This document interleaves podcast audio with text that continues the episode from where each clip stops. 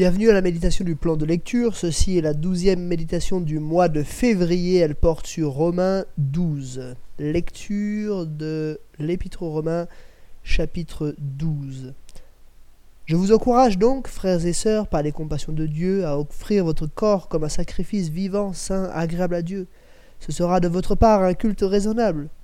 Ne vous conformez pas au monde actuel, mais soyez transformés par le renouvellement de l'intelligence, afin de discerner quelle est la volonté de Dieu, ce qui est bon, agréable et parfait. Par la grâce qui m'a été donnée, je dis à chacun de vous de ne pas avoir une trop haute opinion de lui-même, mais de garder des sentiments modestes, chacun selon la mesure de foi que Dieu lui a donnée. En effet, de même que nous avons plusieurs membres dans un seul corps et que tous les membres n'ont pas la même fonction, de même, nous qui sommes plusieurs, nous formons un seul corps en Christ, et nous sommes tous membres les uns des autres, chacun pour sa part. Nous avons des dons différents, selon la grâce qui nous a été accordée. Si quelqu'un a le don de prophétie, qu'il l'exerce en accord avec la foi. Si un autre est appelé à servir, qu'il se consacre à son service. Que celui qui enseigne se donne à son enseignement, et celui qui a le don d'encourager à l'encouragement. Que celui qui donne le fasse avec générosité, celui qui préside avec zèle, et que celui qui exerce la bienveillance le fasse avec joie. Que l'amour soit sans hypocrisie. Ayez le mal en horreur, attachez-vous au bien. Par amour fraternel, soyez pleins d'affection les uns pour les autres, et rivalisez d'estime réciproque. Ayez du zèle et non de la paresse. Soyez fervents d'esprit et servez le Seigneur. Réjouissez-vous dans l'espérance et soyez patients dans la détresse. Persévérez dans la prière. Pourvoyez aux besoins des saints et exercez l'hospitalité avec empressement. Bénissez ceux qui vous persécutent, bénissez et ne maudissez pas. Réjouissez-vous avec ceux qui se réjouissent, pleurez avec ceux qui pleurent. Vivez en plein accord les uns avec les autres. N'aspirez pas à ce qui est élevé, mais laissez-vous attirer par ce qui est humble. Ne vous prenez pas pour des sages. Ne rendez à personne le mal pour le mal. Recherchez ce qui est bien devant tous les hommes. Si cela est possible, dans la mesure où cela dépend de vous, soyez en paix avec tous les hommes. Ne vous vengez pas vous-même, bien-aimés, mais laissez agir la colère de Dieu. Car il est écrit C'est à moi qu'appartient la vengeance. C'est moi qui donnerai à chacun ce qu'il mérite, dit le Seigneur. Mais si ton ennemi a faim, donne-lui à manger. S'il a soif, donne-lui à boire. Car en agissant ainsi, tu amasseras des charbons ardents sur sa tête. Ne te laisse pas vaincre par le mal, mais sois vainqueur du mal par le bien. Jusqu'ici, la lecture de Romains chapitre 12 il y a toute une série de commandements dans ce chapitre. Euh, et on pourrait se dire c'est un peu éclectique comme, euh, comme texte. Il y a des choses qui concernent des domaines bien différents les uns des autres. Euh, mais j'aimerais suggérer qu'en fait, c'est pas si éclectique que ça. en fait, tout prend racine dans les versets 1 et 2. je les relis. Hein. Je vous encourage donc, frères et sœurs, par les compassions de Dieu, à offrir votre corps comme un sacrifice vivant, saint, agréable à Dieu. Ce sera de votre part un culte raisonnable. Ne vous conformez pas au monde actuel, mais soyez transformés par le renouvellement de l'intelligence afin de discerner quelle est la volonté de Dieu, ce qui est bon, agréable et parfait. Ce verset, il nous dit quoi? Il nous dit que en tant que chrétien, on doit être justement des chrétiens, des petits Christ, on doit être des imitateurs, des disciples de Jésus, Comment? Premièrement, en, offrant nos corps comme des sacrifices différents de Christ, parce que lui est mort pour le péché. Nous, ne pouvons pas mourir pour les péchés de qui que ce soit, étant nous-mêmes pécheurs. Comment un condamné pourrait payer pour un autre condamné, ou même un condamné payer pour lui-même, ce serait impossible.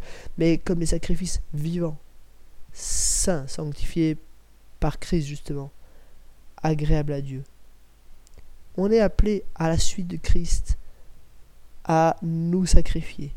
Et deuxièmement, euh, comment? Eh bien, en ne nous conformant pas au monde actuel, donc en tournant le dos au monde, non pas en s'isolant, mais en, en, prenant un autre chemin pour nous-mêmes que le monde. On est dans le monde, bien sûr, mais on n'est pas du monde.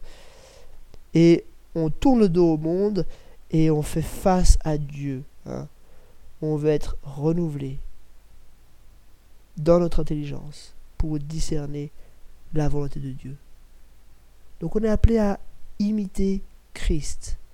Et de là découle tout le reste du chapitre en fait. Euh, premier grand commandement, ne pas avoir une trop haute opinion de nous-mêmes. mais les sentiments modestes. Christ s'est humilié. Nous aussi, nous devons offrir nos corps comme des sacrifices et donc nous humilier.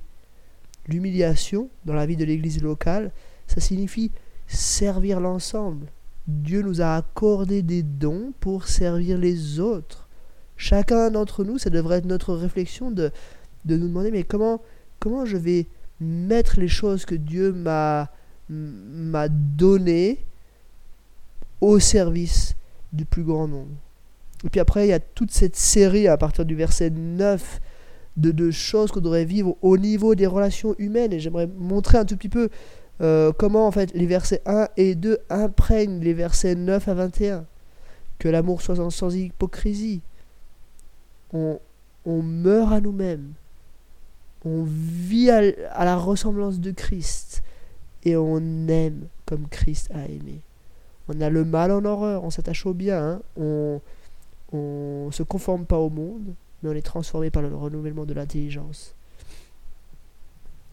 On rivalise d'estime réciproque, parce justement on est humble, on se sacrifie, on a du zèle et non de la paresse, on se sacrifie, c'est ça le culte raisonnable, fervent d'esprit, on sert le Seigneur, on se réjouit dans l'espérance, on est patient dans la détresse, on persévère dans la prière, car on sait qu'on est dépendant de Dieu. On pourvoit aux besoins des saints, on exerce l'hospitalité, c'est de nouveau un signe de sacrifice, un signe où on se met, euh, on se met à disposition des autres. On, bénit euh, ceux qui nous persécutent. On bénit, on ne maudit pas. Parce qu'on est conscient qu'on est des sacrifices. Et si on est parfois persécuté, eh bien on bénit ceux qui nous persécutent. On se réjouit avec ceux qui se réjouissent dans le corps de Christ. Mais on pleure aussi avec ceux qui pleurent. On vit en plein accord. Pourquoi? Parce qu'on met les autres euh, en haut, même en dessus de nous-mêmes. Et du coup, l'accord devient possible avec les autres. On n'aspire pas à ce qui est élevé, mais en tant que sacrifice, on est au service des autres. On se laisse attirer par ce qui est humble. On ne se prend pas pour des sages, mais on laisse notre intelligence être renouvelée de jour en jour. On ne rend pas le mal pour le mal, on recherche ce qui est bien devant tous les hommes. On veut vivre en paix avec tous les hommes. On ne veut pas se venger, mais on veut laisser Dieu agir. Voilà encore une preuve qu'on se sacrifie en fait. C'est pas à nous-mêmes d'exercer la vengeance. C'est Dieu qui l'exerce. On donne même à notre ennemi quand il a faim. On donne même à notre ennemi quand il a soif. Et pour conclure, hein, le verset 21 qui répond bien au verset 2, ne te laisse pas vaincre par le mal, mais sois vainqueur du mal par le bien. Ça répond bien hein, avec euh, ne vous conformez pas au monde actuel, mais soyez transformés par le renouvellement de l'intelligence, afin de discerner quelle est la volonté de Dieu, ce qui est bon, agréable et parfait. En fait, dans ce chapitre, si je résume, euh, on a terminé 11 premiers chapitres, enfin surtout les 8 premiers chapitres où Paul explique profondément le message de l'évangile. Après les chapitres 9, 10, 11 où Paul explique euh, certaines, certains aspects euh, de, la relation que les juifs, le peuple d'Israël a avec l'évangile. Puis après, tac, on arrive au, chapitre 12, application pratique.